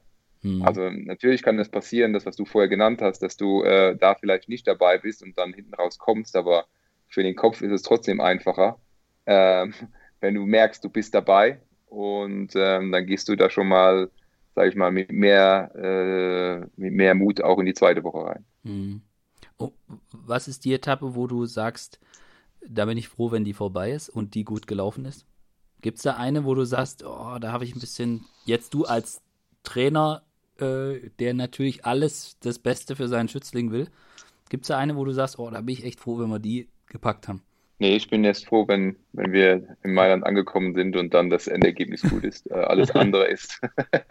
und ich hoffe, dass nicht so Sachen wie, wie äh, Defekte und sowas ja. nachher über irgendwas entscheiden. Also das ist so. Ansonsten, ähm, das ist ja ein bisschen trügerig, wenn du jetzt denkst, okay, die Etappe, wenn wir die jetzt hinter uns haben, mhm. dann haben wir es geschafft. Und mhm. dann, das, das, funktioniert nicht. Das ist so wie beim, beim Ironman, wenn du denkst, okay, es sind noch zwei Kilometer beim Laufen und eigentlich hast du schon gewonnen und dann kriegst du einen Kilometer vom Ziel äh, nochmal einen Hitzeschlag und das habe ich alles schon erlebt. Also ich selber nicht, aber eine Athletin von mir. Mhm. Ähm, das ist erst vorbei, wenn es vorbei ist, wie es so schön heißt. Mhm. und das ist in Mailand. Die weisen Worte, ja. Ja, genau. Mhm. Auf jeden Fall, auf jeden Fall. Und äh, habt ihr jetzt auch schon, äh, musst du Emu noch erinnern, dass er nicht in die Supertag-Position geht und ähm, habt ihr Training so Fähnchen aufgestellt, wo man Flaschen wegwerfen darf? Also Stromschlag ist, auf, ist, ist, aufs Oberrohr. Ist, ist, das in der, also jetzt, jetzt, mal ganz blöd gefragt, aber äh, ist das was, was, äh, wo man Schwierigkeiten hat, das aus den Sportlern dann auch rauszukriegen, weil sie es in, intuitiv machen? Oder ist das spätestens ist das, war das Thema längst durch und es macht keiner mehr? Na, ich glaube, die harten Strafen, das hat sich dann schon sehr schnell eingebrannt. Also, okay. dass, dass da so harte Strafen äh, dann doch durchgezogen werden. Weil da waren alle natürlich erstmal erschreckt oder haben sich erschrocken. Und äh, was man merkt im Training, es wird natürlich jetzt auch versucht, Abfahrten schnell zu fahren und mhm. zu gucken, welche Position kann ich denn einnehmen. Ähm, also, dass man ein bisschen rumspielt, das schon. Habt ihr. Also alles im Bereich des Erlaubten. Und was ist, äh, was ich jetzt häufiger gesehen habe, äh, was ist da so, subjektiv so das Schnellste? Was ich jetzt viel gesehen habe, ist so die Arme, also die Ellenbogen eng an den Körper machen und die Hände quasi ähm, Oberlenker greifen, aber ganz eng. Das, mhm. ist, ist das schnell? Ist das so das äh, dann, wo ihr rausgefunden Ich glaube, äh, du brauchst halt eine gute Mischung zwischen was ist schnell und wo fühlst du dich halt auch sicher okay. äh, und stabil. Äh, ich glaube, das ist halt auch nachher äh, der entscheidende Punkt. Und das ist genau das, was eben jetzt passiert, dass sie ein bisschen ausprobieren mhm. und äh, jeder für sich guckt, wie komme ich schnell diese Abfahrten runter, weil ja, man sieht immer mehr Rennen, wo in der Abfahrt extrem viel passiert. Und da will man sich natürlich jetzt auch keinen Nachteil einhandeln. Und ähm, auch im Training versucht man das, also jetzt, ich würde jetzt nicht das pushen. Also ich will jetzt nicht sagen, okay, jetzt hier volle Kanne den Berg runter, alles was geht. Ähm, aber das ist sowas, wo man schon drüber reden und einfach sagen, okay, mal bewusst wieder die Abfahrten runterfahren, nicht einfach nur rollen lassen, mal ein bisschen Druck machen, unterschiedliche Positionen ausprobieren und ähm, ja, das äh, muss man, im Training hat man ja Zeit für sowas, da kann ja, man das dann mal einbauen. Das ja. eine gute Abwechslung. Würde ja, mich mal gern, oder würde mich mal interessieren, habt ihr schon mal über äh, versenkbare Sattelstützen gedacht? Absenkbare? Also ich, ich, weiß gar nicht, ob das auf der Straße erlaubt ist. Muss ich jetzt, äh, habe ich jetzt auch noch nicht nachgeguckt, aber im Mountainbike gibt es ja. Gut, nicht aus aerodynamischen Gründen, aber das wäre durchaus eine Überlegung mal. Wir haben intern nicht darüber gesprochen. Ich hatte mal so ein, also geleitet, dass diese Regeln kamen, habe ich das, also kam diese Idee auch, äh, im Journal war das drin, wo man darüber mhm. geredet hat. Äh, intern haben wir noch nicht darüber nachgedacht. Um, ähm, mal schauen, was so die, was so die, ja. die Zukunft bringt. Ähm, ja. Aber das Thema gerade mit den Abfahrten, ich meine, wir haben es beim Baskenland gesehen. Ähm, wenn Emo da dabei gewesen wäre, ich meine, die Zeit jetzt, ich habe jetzt nicht stoppen können, weil ich ihn nicht gesehen habe, aber wo er am Ende reingekommen ist, äh, er kann bei, an dem letzten Berg nicht langsam gewesen sein. Ja, so viel ist sicher. Und äh, wenn er da dabei gewesen wäre in der Gruppe, wo, wo die Lücke aufgeht, dann bin ich mir auch ziemlich sicher, dass er am Ende sehr, sehr weit vorne gelandet wäre. Und es ist ja genau so eine Situation, wie man sie nicht haben möchte. Und deswegen auch meine Frage. Und äh, ich kann mir schon vorstellen, dass es da viele Mannschaften gibt, die da jetzt, die da jetzt durchaus auch, ähm, auch wirklich noch mehr äh, rumprobieren und dann auch wirklich verschiedene Positionen ausprobieren. Ich weiß, ich hatte jetzt nur mit ein paar Fahrern gesprochen und die sind alle ziemlich bockig, dass sie, das, dass sie Supertag nicht mehr fahren dürfen. Und auch im Baskenland war es ja so. Deswegen ist das ja schon so, dass ich, dass es, äh, dass ich, ja, selbst wenn du das jetzt nicht gesagt hättest, wäre ich sehr, sehr fest davon ausgegangen, dass auch ihr euch mit dem Thema extrem beschäftigt. Und gerade mit Blick auf den, auf die äh, Etappen beim Giro ist es ja durchaus nicht nur so dass das Ziel oben am Berg liegt, sondern da gibt es auch Etappen, genau. ja, wie zum Beispiel mhm. Etappe 16, ähm, wo das Ziel eben nicht auf dem Berg ist. Da ist es das ja schon sehr relevant. Ja, absolut. Ähm, äh, deshalb machen wir es und deshalb wird es auch im, im, im, Training eingebaut. Und ähm, mein, wenn die Fahrer jetzt bockig sind, also man kann jetzt von dieser Regel halten, was man will. Das ist jetzt das eine Thema. Aber gut, ja. wenn sie jetzt für alle gilt, mal, dann fahrt man halt jetzt anders runter. Also ich, ich denke, man muss auch kein großes Theater darum machen. Ja. Ähm, äh, man muss sich einfach dann nur anpassen und einfach sagen, okay, Jungs, nur aufpassen im Eifer des Gefechts, dass ihr das nicht macht. Das ist, glaube ich, das mhm. Wichtigste. Mhm. Und ähm, bei der Abfahrt, ich denke, das Wichtigste bei den Abfahrten ist nicht nur allein die Position, sondern auch der Kopf. Also, dass du einfach bewusst, dir bewusst bist, dass das Rennen in der Abfahrt weitergeht. Also, dass, dass mhm. du genauso aufmerksam bist, wie wenn du äh, im Berg bist oder wenn du irgendwo auf dem Flachstück bist, wo du mit einer Attacke rechnest, dass die Aufmerksamkeit, und das ist gar nicht so einfach, über drei Wochen die Aufmerksamkeit ständig so hoch zu halten, aber dass du extrem aufmerksam sein musst und dann einfach dran sein musst. Also das Rennen geht bergunter eben weiter. Und äh, ich glaube, das, das ist ganz wichtig, dass die Fahrer trainieren, über einen längeren Zeitraum aufmerksam zu sein, ähm, nicht irgendwo die, äh, die, die Gedanken kreisen zu lassen oder irgendwie abwesend zu sein, weil der Kopf wird ja auch müde. Also mhm. muss man ja auch sagen. Und ähm, ich denke, das ist bei den Abfahrten ein ganz, ganz wichtiger Punkt und da eben auch als Team so gut zu fahren, dass man gut positioniert ist. Das Problem ist halt einfach, was, was Emo vorher auch gesagt hat, das äh, sagen, kriegen natürlich äh, 200 Fahrer von ihren sportlichen Leitern gesagt äh, und irgendjemand ist halt vorne und irgendjemand ist hinten. Und du musst halt gucken, dass du ja. derjenige bist, der äh, mit deiner Mannschaft dann einfach da vorne ist. Aber ich glaube, es liegt sehr viel auch an dieser Aufmerksamkeit für die Situation und da gehört einem auch im Vorfeld äh, dann mit den sportlichen Leitern natürlich über die Etappe auch geredet und nochmal gezielt darauf hingewiesen, über die Kuppe drüber Äh, da müsst ihr euch da und da befinden, wenn es geht, beziehungsweise vielleicht auch aktiv fahren. Ich denke, es ist immer sinnvoll oder oft sinnvoll, ein Rennen aktiv mitzugestalten, äh, weil man sich dann einfach leichter tut. Das heißt ja nicht, mhm. dass man all out fahren muss, aber einfach aktiv ähm, an der Situation teilnimmt, als einfach nur Passagier zu sein. Und dann kommt man gar nicht in diese Situation. Mhm. Ja, das ist immer das Ding. Ist 150 Fahrer sollen in den Top 15 Positionen runterfahren. Das ist immer, immer, ja. immer schwierig. Ja. ja. Ähm, wir haben vorhin ein Thema angesprochen, ich hatte es schon gesagt. Äh, es hat sich, wie ich finde, nach dem vierten Platz von Emo bei der Tour de France irgendwie komplett verselbstständigt, das Thema mit Emo und GC. Und ich beobachte dass dieses Jahr, vielleicht nehme ich das auch irgendwie anders wahr, aber ich finde es extrem krass, wie jedes Ergebnis von ihm, jedes, jedes Rennen genau beäugt wird und dann nicht nur von ihm, sondern auch von den Helfern und dann wird gleich versucht abzuleiten, was das für den Giro bedeutet. Also er war vor, vor zwei Jahren war er im Baskenland viel besser und diesmal ist er aber nur da und da und ähm, man merkt ja, dass die Ansprüche logischerweise von der Öffentlichkeit, von überall, die sind enorm gestiegen und es wird ja auf alles ganz genau geachtet. Ähm, ist das so, dass der, dass der Druck, der dadurch kommt von außen, ist das was, was ihr als Mannschaft auch wahrnehmt, dass das halt jetzt extrem beäugt wird? Und jetzt, ich sage jetzt mal mit dieser Situation Giro d'Italia, wo auch nicht immer alle verstehen, dass, dass er jetzt früher einen anderen Formaufbau hatte und dann schon bei Baskenland in Topform war und dann wieder rausgenommen hat und dann erst im Sommer wieder in Topform war, sondern dass man das jetzt vielleicht als, als einen Aufbau, sage ich jetzt mal, betrachten muss. Du darfst mich gern korrigieren da. Äh, aber äh, merkt ihr das? Das ist die eigentliche Frage. Merkt ihr das, dass der, dass der Druck da wirklich jetzt da ist, auf, aufgrund dieser Erwartungshaltung, die da ist? Also wenn du das jetzt nicht gesagt hättest, hätte ich das nicht gewusst, muss ich ganz ehrlich sagen.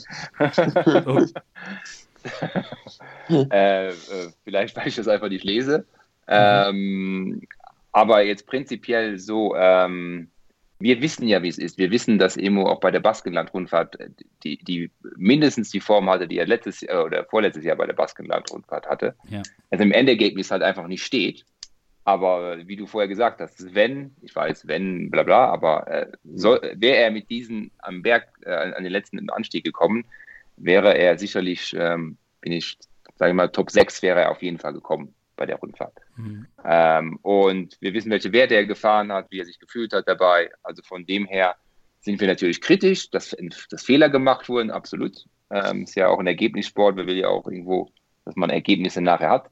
Aber auf der anderen Seite sind wir auf dem Weg, ähm, auf einem guten Weg und lassen uns da jetzt nicht groß verunsichern über Druck, der von außen gemacht wird ähm, oder was jetzt mit den Helfern ist, also was jetzt an uns herangetragen wird über die Helfer. Wir haben einen Plan und dem halten wir fest. Wir korrigieren gerne nach, wenn wir merken, ups, da läuft was schief oder da, mhm. da passt was nicht. Aber ansonsten, ähm, ich denke, wenn du jetzt vielleicht mit dem Ralf redest oder sowas, der kriegt das vielleicht noch mehr mit, ähm, mit Druck und sowas. Aber bei uns, wir reden, also wir, wir bleiben da ruhig und versuchen wirklich Schritt für Schritt ja. unser, unser Konzept äh, umzusetzen. Und dann beim Giro ist der Druck hoch genug, da müssen wir nicht jetzt schon Druck haben. Ja. Ja, und vermutlich ist auch der Druck, den jetzt, um bei Emo zu bleiben, den er sich selbst macht, der ist wahrscheinlich eh der größte. Ja, äh, eben. Ich meine, er hat halt jetzt nicht äh, die beste Zeit gehabt, dann wissen wir alle letztes Jahr. Ja. Äh, jetzt dieses Jahr ist eben auch nicht optimal vom Ergebnis gelaufen. Also der, der macht sich selber durch. Der will ja auch Ergebnisse haben und will zeigen, dass er, ähm, dass er da an die Weltspitze gehört. Und da braucht braucht ja kein anderer irgendwie ihn noch zu pushen oder Druck zu machen. Das macht er sich selber. Also das, das ist, liegt auch in seiner Natur. Ich meine, das ist bei allen, äh, sage ich mal, sehr oder Weltklasse-Sportler so. Die machen sich selber genügend Druck und da geht es eher darum, Druck zu nehmen, mhm. Sicherheit zu geben und das, äh, soweit es geht, fernzuhalten. Aber auf der anderen Seite, klar, ähm, wir sind ja auch froh, wenn Interesse da ist, wenn Medienanfragen sind, wenn der Sport in dem Fokus ist, wenn wenn wir, sagen wir, wenn die Sponsoren präsentieren können, das gehört einfach dazu. Und daher haben wir da auch Verständnis, aber lassen uns jetzt nicht groß beirren. Mhm, mhm. Ja, das ist ja immer wieder interessant, weil ich meine, man kann ja auch das, das Beispiel auch genau andersrum erleben.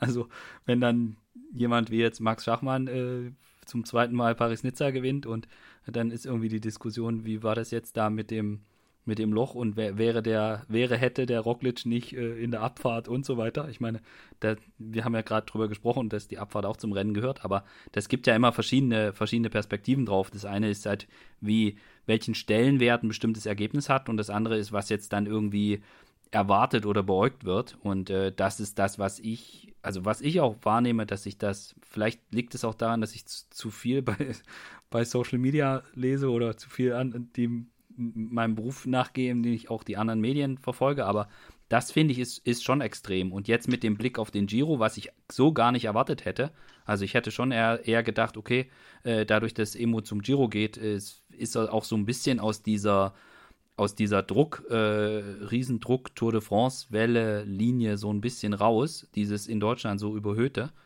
Aber ähm, vielleicht ist es auch eine große Chance, dass der Giro endlich auch hier in den, in den Massenmedien, sage ich jetzt mal, vielleicht dann auch ein, ein bisschen mehr Aufmerksamkeit bekommt, die er meiner Meinung nach verdient hätte. Aber vielleicht sehe ich das auch, vielleicht gucke ich da auch einfach mit einer mit zu engen Scheuklappen drauf und nehme das deswegen falsch wahr. Ich denke, wir müssen halt, ähm, also wir geben mir auch so, man kriegt ja oft das Bild mit, was passiert in Deutschland und was passiert im. Radsport. Und ich glaube, da gibt es halt äh, einen großen Unterschied, meiner Meinung nach. Also ja. ich sehe das halt auch oft so. Ich finde es äh, natürlich schön, dass der Radsport so eine jetzt wieder mehr Popularität hat, aber ähm, du hattest es, glaube ich, auch in einem von deinen Artikeln geschrieben, Bernd, oder einem Post. Äh, jetzt Max gewinnt zum zweiten Mal Paris-Nizza. Äh, aber das wäre, ist in einem anderen Land, äh, wäre das sicherlich ein, ein Riesending. Ja. Ähm, aber hier ist es halt, ja, also die Diskussion ist eher, okay, wieso äh, ja, ist das jetzt richtig oder hat er das jetzt verdient? Ja. Und äh, man hat ja eher das Gefühl. Oder warum fährt er nicht halt, bei der Tour auf Gesamtwertung?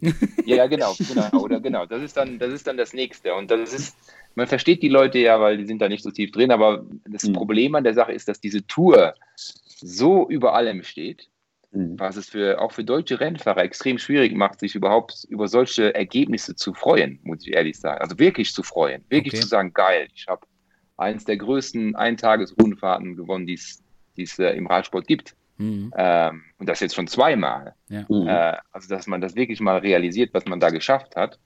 Mhm, weil man, man kann, es gibt, es gibt natürlich Menschen, die können das so, aber viel, oft kriegt man das ja auch über die, die Öffentlichkeit einfach. Die, wie wird man jetzt wahrgenommen? Ja. Und das ist ein bisschen schade, dass in Deutschland wirklich nur dieser, also bei der Tour, wenn du das da schaffst, dann dann hast du was Großartiges geleistet. Ich meine, mhm. ein anderes Beispiel war ja, wie Pascal das Ticlamino gewonnen hat. Das war ja, ähm, ja.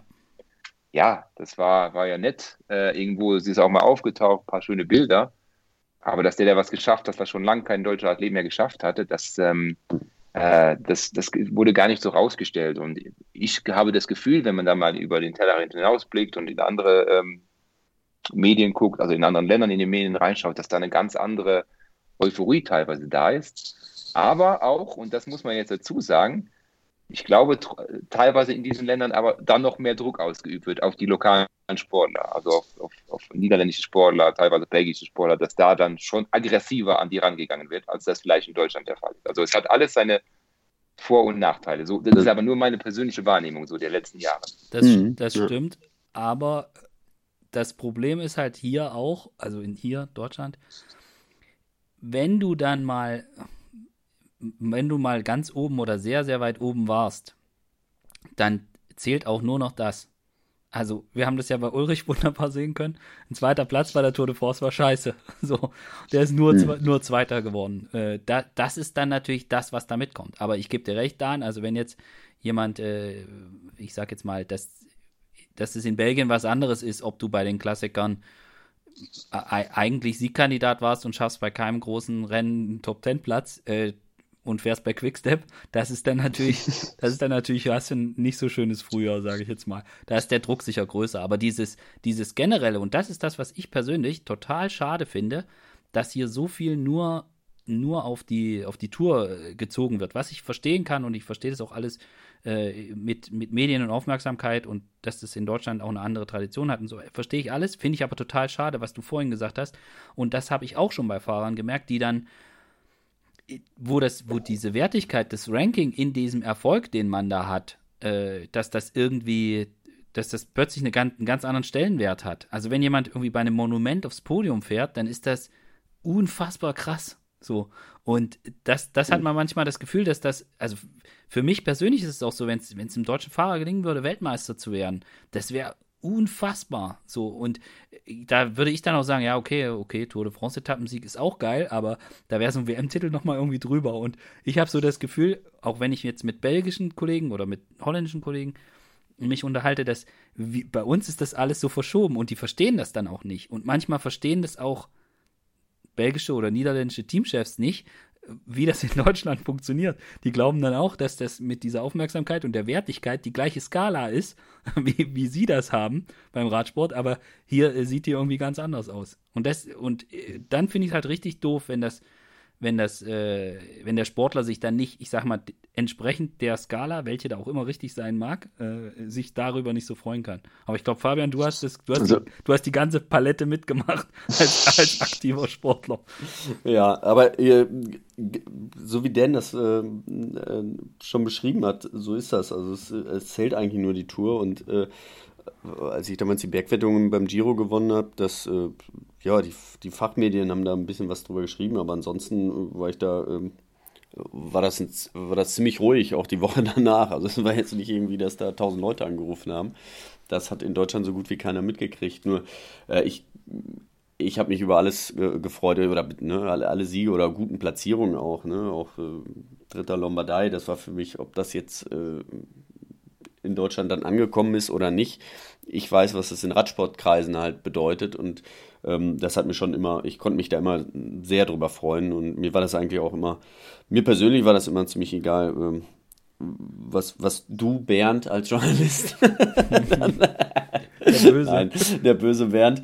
Ähm, äh, nee, ähm, wie, wie, das dann in, der, äh, in den Medien ja. halt so wahrgenommen wurde. Ne? Weil manchmal äh, war es auch ganz schön, wenn man seine Ruhe hatte und das ja. im Geheim feiern konnte. ich ich habe ja trotzdem noch die Hoffnung, dass jetzt alle sehen, wie geil eigentlich der Giro d'Italia ist. Also ich, wün ich wünsche mir ja. ganz egoistisch, ich, wün ich, ich, ich, wünsche mir, dass Emo da äh, bis, bis zum letzten Tag mit ums Podium fährt, weil dann äh, auch die Leute den Giro d'Italia vielleicht verfolgen, so meine Hoffnung, die das, äh, die bisher nur die Tour geguckt haben und, da, mhm. und dann auch ähm, und dann auch noch tiefer und noch mehr sich für den Sport interessieren und dann schon zur WM alle nach Flandern fahren und nächstes, und, und, und nächstes Jahr und nächstes Jahr dann die, äh, die ganze Radsportpalette mitnehmen. Nee, aber ist äh, ich, also ich wünsche mir das wirklich, also ich wünsche mir das wirklich, dass darüber auch ähm, eine, eine größere, eine größere Aufmerksamkeit dann einfach zum Giro kommt. Und, ja. und ich, mhm. und ich glaube auch, dass also ich gehe auch davon aus, dass jetzt, also ich kenne eigentlich keinen GC-Fahrer, mit dem ich je gesprochen habe, der sagt, er fand den Giro scheiße. Also mit allen, mit denen ich, nee. mit allen, mit denen ich gesprochen habe, äh, die haben alle, also gut, die Sprinter sehen das oft anders, aber mit allen, mit denen ich gesprochen habe, die haben alle gesagt, äh, Giro ist eigentlich die schönere, also ne, so die schönere Rundfahrt. Da bin ich echt mal gespannt. Bin ich auch mal gespannt, was Timo dann sagt. Ja. Mhm. Und dann bist, wie froh bist du, dass du, oder wie würdest du einen, wenn man jetzt äh, einen Top-Sprinter zum Giro schicken würde, wie kriegt man den motiviert bei dem Parcours?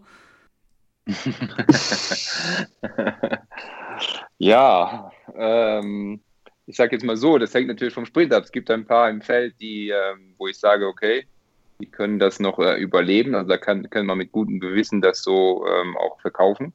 Und äh, auch bei der einen oder anderen Etappe, die äh, sage ich mal, hinten raus noch ein bisschen schwer wird, auch, ja, sage ich mal, ähm, um den Etappensieg mitfahren. Ansonsten, äh, ja, wie verkauft man es? Äh, als äh, Weiterentwicklung. also, aber man würde, aber wenn man so. muss ja mal eine Grand Tour fahren. das ist gut. Das ist das beste Argument. Nee, aber äh, beim, beim, wenn man sich den Parcours anguckt, das sieht irgendwie schon so aus, okay, Jungs, fahrt mal bis zum zweiten Ruhetag und dann äh, wenn du dann nichts Chiclamino anhast, dann darfst du nach Hause fahren und dich auf die Tour vorbereiten. Oder? Also. Ja, schon, ja, ja, ja, nee, also absolut. Das ist schon äh, für den Sprinter, also es ist schon für die Bergfahrer hart, aber für die Sprinter ist es schon auch richtig hart. Und ähm, bin dann mal sehr gespannt, was da passiert, auch wer, wer dann wirklich auch in, ähm, nachher ankommt und auch wie es bei uns dann ist. Ich meine, wir haben ja Peter mit dabei, mhm. der sicherlich bei so einem, bei so einem Parcours zu den Leuten gehört, wo ich es gerade gesagt habe. Also mit schwerem äh, Gelände, äh, wo er noch damit klarkommt und dann so einen Sprint zu gewinnen. da bin ich eigentlich auch ähm, zuversichtlich, dass da die eine oder andere Etappe dabei ist, wo er wirklich ganz vorne mit dabei ist. Mhm. Und damit vielleicht auch dann fürs Ciclamino mal schauen. Also mhm. ich, ich hätte ihn jetzt nicht in diese Top-Sprinter-Kategorie, dafür ist er einfach ein zu guter. Ja, ja, ich war, ja, ja. Ähm, mhm. aber, aber vollkommen richtig. Und ähm, da muss man, also da bin ich sowieso bei dem Parcours auch mal gespannt, wie die Teams sich aufstellen, weil das Ganze hat ja sehr viele Dimensionen. Also um jetzt vielleicht noch mal eins äh, da noch mit reinzubringen. Ich habe da ganz, ganz am Anfang des Jahres mal mit Simon Yates drüber gesprochen. Das war ganz witzig. Ich glaube, das habe ich auch im Podcast schon mal erzählt. Äh, Gab es am Anfang des Jahres so ähm, von vielen Teams so Zoom-Pressekonferenzen und die Gruppe mit die, wo wir ähm, mit Simon Yates gesprochen haben, war eine ganz kleine wir waren nur zu dritt und das war echt witzig und man konnte ihm dann echt auch viel fragen und wir haben uns dann darüber unterhalten, welche Rolle das äh, Olympia spielen würde, wenn es denn das gibt. Denn für bei dem Parcours von Olympia ist das ja für die, für die Bergfahrer und GC-Fahrer sehr, sehr interessant. Und auch viele haben gesagt, okay, dann gehe ich zum Giro und fahre dort auf GC und gehe zur Tour de France und fahre dort auf Etappen und gucke dann auch, dass das mit Olympia matcht. Was jetzt auch dazu führt, dass eine relativ, ich sage jetzt mal, eine relativ große äh, Konzentration an GC-Fahrern da ist. Und jetzt natürlich dadurch, dass wenn viele Teams sagen, wir wollen beim Giro auf GC fahren und dass sie dann auch sagen, okay, wir, wir, wir nehmen gar keinen Sprinter mit, wir und bei dem Parcours sowieso, so dass die Frage dann sich grundsätzlich stellt, wer, wer ist dann da wirklich am Start, wo man sagen kann, der steigt nicht am zweiten Ruhetag spätestens aus und fährt wirklich ums Ciclamino. Also die Frage habe hab ich mir schon gestellt. Ich weiß nicht, ob ihr da mal drüber nachgedacht habt, aber äh, ich könnte mir auch vorstellen, dass das, dass der Kampf um das Ciclamino in, in zwischen Fahrern ist, die vielleicht auch ganz, ganz verschiedenen Fahrertypus haben. Würde ich nicht ausschließen, ja. Mhm. Aber äh, Peter ist ja mit Sicherheit jemand, also der kommt über die Berge alle drüber, ne? Und wenn der vorne vorne mit ankommt oder bei ein paar Etappen vorne landet äh, oder wie letztes Jahr auch mal eine Etappe gewinnt, dann ähm, kann ich mir schon vorstellen, dass er das auch holen kann. Aber ähm, ob, ob jetzt ein Yates oder klar, je mehr die gewinnen, desto näher sind sie auch wieder dran. Ne? Siehst du noch was, was für den Giro spricht? Ja. Selbst beim. Ja.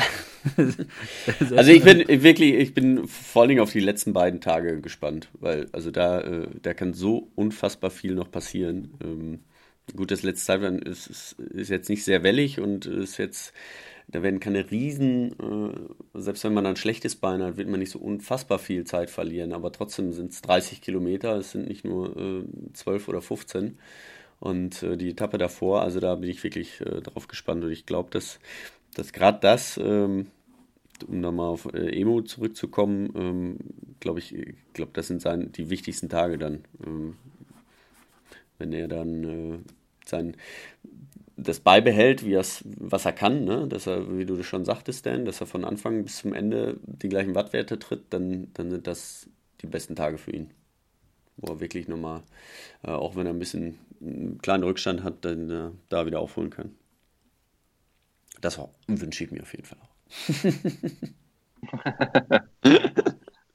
ich, ich werde es ihm ausrichten. Äh, ja, mach mal. ja, dann ist er nochmal mehr motiviert, ja. nee. Also ich habe Bock auf, äh, auf den Giro. Jo. Und äh, ich, ich, glaube, Dan, Dan auch. Und so wie ich Dan verstanden habe, Emu auch. Und nicht nur wegen des, nicht nur wegen des Espresso. Und ich ja. wir, haben jetzt, wir haben jetzt sehr, sehr viel über äh, Berge, natürlich auch über Emu und ähm, über das alles gesprochen und äh, weniger, weniger über, wer denn da noch mit die Mitfavoriten und so weiter sind. Da mache ich kurz Werbung, da kann man dann auf Cycling Magazine nachlesen. Da kümmern wir uns dann an einer anderen Stelle drum. Ähm, aber ich, ich weiß nicht, Fabian, hast du eine also ich nagel euch jetzt beide noch fest, dann du musst auch gleich. Äh, Fabian, was ist für dich die Etappe, wo du sagst, das ist die geilste? Also wenn ich, wenn ich keine Etappe ver, äh, verpassen darf, bei der Etappe werde ich auf jeden Fall äh, mindestens vorm Fernseher sein und sie gucken. Was wäre das? Das will ich jetzt ja, zum, zum, Abschluss noch wissen. Auf jeden Fall die Etappe mit der Gravel Section, weil das ist, äh, das sind immer geile Bilder einfach. Also für die Fahrer nicht unbedingt, äh, genau, ähm, nicht unbedingt immer das, das Beste, aber das ist einfach äh, nach Montalcino die elfte Etappe. Ja, die habe ich mir ange angekreuzt. Hm. Was sagst du, Dan? Ich würde sagen, die ähm, wahrscheinlich die 19. Ähm, mhm. Einfach, ja, vielleicht 19 oder 20, ich schwank noch ein bisschen. Ähm, ja, weil einfach, wie wir schon vorher gesagt haben, da noch so viel drin ist, da wahrscheinlich sich das eine oder andere Drama, Drama noch abspielen wird. Ja. Und ähm, das einfach von der Spannung her, glaube ich, äh, wirklich äh, ja, einfach dramatisch werden kann. Und deshalb würde ich auf 19 oder 20 tippen, je nachdem, äh, wie der Zuschauer dann Zeit hat. Sagen wir mal, der 20. ist der Samstag da. Können die Leute noch besser gucken. ja, Und wenn es dann noch eng ist, dann die 21. Ja, gut, die, die, die, ja, genau. Das ist ja dann die Hoffnung, das dass die ja, einfach ne? dranbleiben dann. Genau. Deswegen habe ich schon die 11. genommen, dass sie da schon einsteigen. Ja, sehr gut, sehr gut. Ja, ja. Die haben sich dann alle schon mit diesen äh, Castelli-Fan-Trikots, rosa Fan-Trikots ausgestattet und sitzen mit, mit dem Bier vorm Fernseher und gucken das Zeitfahren. so ist es. So, so, so wäre es zu wünschen. Genau, da muss ich jetzt eine andere Etappe. Ich freue mich extrem auf diese 17. Etappe. Mhm. Weil das ist, äh, das ist, glaube ich, also ich hoffe, ich sage jetzt nichts falsch. Singer die Alter. Ja, das ist die, wo, die, dieser neue Berg und das ist da, wo sie am, am Gardasee äh, hoch, hoch, und runter fahren. Und da, ich könnte mir vorstellen, dass es da schon an diesem, an diesem ersten von den beiden Anstiegen richtig eskaliert und dass es da äh, ein, ein sehr, sehr, sehr, sehr spannendes Finale wird und dort mehr passiert, als man es vielleicht als man es vielleicht vorher glauben würde, weil ich glaube, dass nach der 16. Etappe ähm, ja, ich glaube, das ist, also ich glaube, da spürt man es schon und da wird dann einiges probiert und wir wissen immer mit so, wie der ein oder der andere Fahrer bestimmte Ruhetage gut verkraftet oder auch nicht. Und ich bin gespannt, äh, was da, was an dem Tag passiert. Und das so da, ich weiß nicht, vielleicht, dann, vielleicht habt ihr da was ganz anderes analysiert und habt gesagt, da muss man einfach nur mitrollen. Aber ich, äh, ich, ich freue mich auf den Tag. Ja, dann würde ich sagen, dann gucken wir von, von 11 bis 21 durch und davor schalten wir auch ab und zu schon mal rein. Oder? Nein, man hat es ja in den letzten Do Jahren doch wirklich gesehen, wie, wie, wie spannend der Giro ist, wie lange äh, bis zum Ende, ne? Und äh, ich meine, die Tour auch, aber vor allem der Giro und wie viel sich dann noch getan hat. Und äh, es ist wirklich ein schönes Rennen ähm, zum Anschauen. Nicht nur zum Fahren, sondern auch äh, zum Anschauen. Mhm. Ja, und Fabian, also ich steige auch ja. jetzt bei der 11. Etappe ein, weil ich bin jetzt auf der zweiten Woche beim Giro. Also ja, guck, her, dann gell? vorher, so. vorher gucke ich nicht. Die Sahnestückchen hat er nicht rausgesucht. Genau, das ist so unwichtig. Ja. Oh, ja, schön. Mit, mitrollen bis Etappe. Ich fasse zusammen. Ja, ja genau. Ja, am, am 11. Tag fährt der, fängt der Giro an. Ja, das waren die Lieblingssprüche immer. Wenn der sportliche Leiter reinkam und du bist schon völlig am Ende und dann kommt der sportliche Leiter am 11. Tag.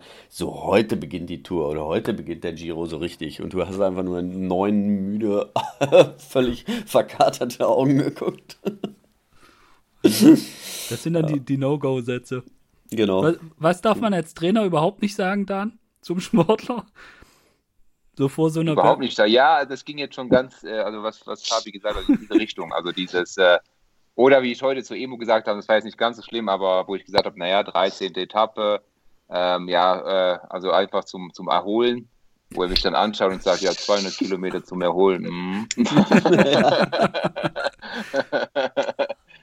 ich habe mich dann gleich wieder äh, zurückgenommen und gesagt, ja, nee, weiß schon, wie ich das gemeint habe. Also, man muss dann schon manchmal vorsichtig sein mit den äh, Aussagen, die man da einfach trifft. Mhm. Ähm, aber sage ich mal so, in, in, einem guten Verhältnis ist das ja auch alles kein Problem. Aber wenn ja. du dann, was Fabian jetzt gesagt hat, du bist beim, bei, in dem Fall beim Giro, du bist müde und dann kommt jemand und sagt, und jetzt beginnt der Giro. Äh, hallo? genau. Wir hatten das mal im Trainingslager, äh, wo die Jungs ähm, schon zu Hause sehr ordentlich vorbereitet haben und dann äh, geht ins Trainingslager und dann am ersten Tag jemand, dem auch eine, eine Rede hält und einfach sagt, so und jetzt fangen wir mal mit Arbeiten an. Wo ich die oh. Sportler angeschaut habe, gesagt, okay, was haben wir die hm. letzten Wochen gemacht? aber derjenige das natürlich gar nicht so meint, also es ist ja, ja, gar nicht böse, ja, sondern soll ja eher motivierend sein, aber du zack genau in die falsche Richtung dann äh. Ja, muss man schon ein bisschen seine Worte weise wählen. Ja, und ja, ja. Es kommt dann immer gut, wenn du als Trainer dann, dann abends kommst und sagst nach der 13. Etappe, oh, ich bin heute im, Teamauto mitgefahren, habe schön vier Stunden geschlafen, aber ich habe irgendwie den Kopf schief gehalten. Ich hab so, hab, bin, da so, bin da so leicht verspannt, ja. Das kommt, kommt dann, glaube ich, auch mal gut. Ja.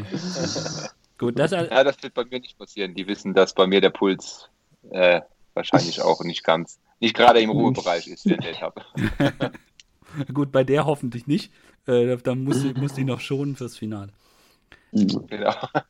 ich sage vielen Dank, Dan. Und ähm, ja, wünsche, dass das alles äh, glatt geht. Äh, in, dem, in dem Sinne keine defekte Krankheit, was auch immer. Dass das, was, wie ihr euch vorbereitet habt, dann auch so umsetzen könnt, wofür auch immer das dann reicht. Ähm, und das, das wird man dann sehen ähm, am Schlusstag. Aber das wäre, glaube ich, also ich, ich würde es mir wünschen, einfach äh, auch sehen zu können, jetzt nicht nur für euch als Mannschaft oder für dich als Trainer, der natürlich auch mitschaut, sondern man will, also ich will natürlich auch wissen, wie gut ist Emu, wie gut kann er da sein, äh, für was reicht das da? Und ähm, da deswegen einfach der Wunsch, dass, dass ihr es dass ihr's ohne Sturz und Hund und äh, Re Regen auf Regen auf der Strade Bianca Etappe muss auch nicht sein, ähm, aber dass man einfach mhm. gucken kann, okay, was heißt das, wünsche ich euch? Und dann bin ich mal gespannt, wie der Tiro läuft. Also auch vielen Dank fürs Dabeisein, hat wieder sehr viel Spaß gemacht. Und ähm, ja, ich finde es einfach gut, wenn man einfach hier merkt, hier wird ja einfach für den Radsport gelebt und man will einfach das Beste für den Radsport. Und ich denke, in Deutschland das Beste so für den Radsport wäre auch, wenn, wenn Emo vorne mitfährt, dann haben wir sehr lange die Aufmerksamkeit. Und ähm, ja, persönlich finde ich es natürlich, natürlich auch sehr wünschen. Und ja, ich halte euch auf dem Laufenden. Vielen Dank und ich würde sagen, bis bald mal wieder. Ja, super, vielen Dank. Da kann, bleibt mir auch nichts anderes äh, über, um zu sagen, äh, ich freue mich wahnsinnig auf den Giro und drücke euch äh, ja alle Daumen. Und Fabian, wollt, und Fabian wollte noch sagen, dass Emu voll auf GC gehen soll, nicht aufs Bergtrikot.